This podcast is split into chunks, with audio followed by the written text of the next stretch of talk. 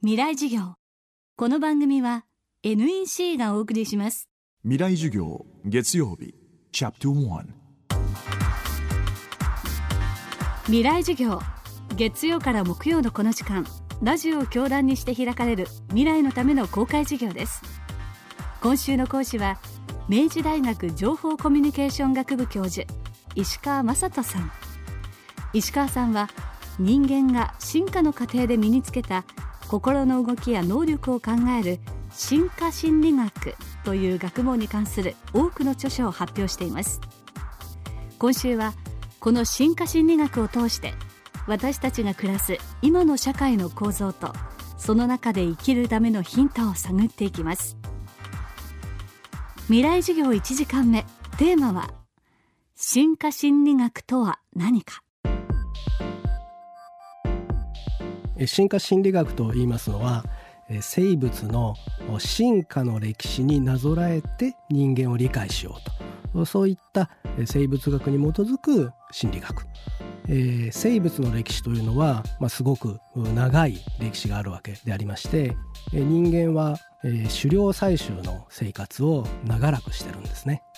200万年から300万年ぐらいの長い間狩猟採集生活を私たちはしてきました。でその狩猟採取の時代に人間らしい社会的な行動の傾向性というのが身についてきた。狩猟採取の時代が非常に長かったので私たちの心というのはその狩猟し木の実を採集するっていうことにふさわしい心になっている。その可能性が大だということですね。で文明というのは1万年ぐらい前に農耕が現れて狭い居住地にですねたくさんの人が住めるようになったえそういったことからですね文明は発足してきた、えですので文明の歴史っていうのは狩猟採集の歴史に比べると非常に短いんですね。まあ、1万年ぐらいの間というのはだいたい人にするとこう500世代ぐらいにしか過ぎないんですね。そんな中では新しい能力というようなことが自然に獲得されるってことはまあないだろうと思われるわけです。ということは文明は発達しても人間の心自体はまだ狩猟採取の時代のままではないだろうかこのように考えられるんです。でそうしますと狩猟採取の時代には問題がなかったことが文明の時代になって問題になる逆に言うと文明の時代に必要とされている心の働きというのは狩猟採取の時代には必要がなかったのでまだ私たちには進化していないと。こういうふうに考えていきますと現代のいろいろな問題というのが比較的たやすく解決に導けるんじゃないか、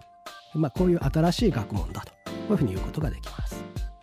狩猟採集時代というのはあ大きくあの動物性のタンパクでいうと獲物をこう走っていって槍を投げて取る。で遠くまで行って取って帰ってくる、えー、それが狩猟ですね。採集というのは近場の木の実をあるシーズンになると木の実がなるので、えー、それを集めてくるとかあ芋などを掘って集めてきてでそれを食料にすると。そういう時代であったということですね。それをもって狩猟採集時代と言いますけれども200万年ぐらい前から1万年ぐらい前までの間の200万年間あるいは300万年ぐらいあっただろうな。そのぐらいの期間ですね。人間の祖先はその生活をしていたと。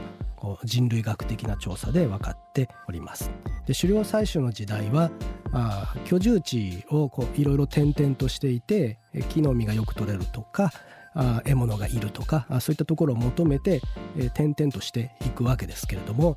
近場で大勢の人を賄うぐらいの食料が十分にないので、えー、大体多くても150人ぐらいを上限にして小さなコミュニティで生活をしていただろうというふうに推測されています。ですので狩猟採取時代の重要な心理的行動の要素は100人ぐらいの人数の人たちと一緒に生活をし狩猟でどういう役割をするとかですね採集でどういう役割をするとかそういった作業の分担をするそういった社会的な活動をしていただろうとこういうふうに考えられます。今回の講義に出てきた進化心理学については石川さんの著書生きづらさはどこから来るかなどでより詳しく知ることができます。興味のある方はチェックしてみてください。未来授業明日も石川雅人さんの講義をお送りします。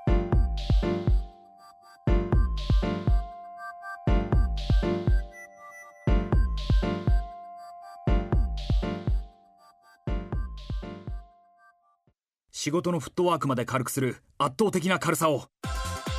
たどり着いたのは手にした瞬間きっと驚く。約 875g の13.3型ウルトラブック。バーサプロウルトラライト。タイプ VG 劇的な軽さをあなたに。もっと自由な働き方へ。NEC 未来授業。この番組は NEC がお送りしました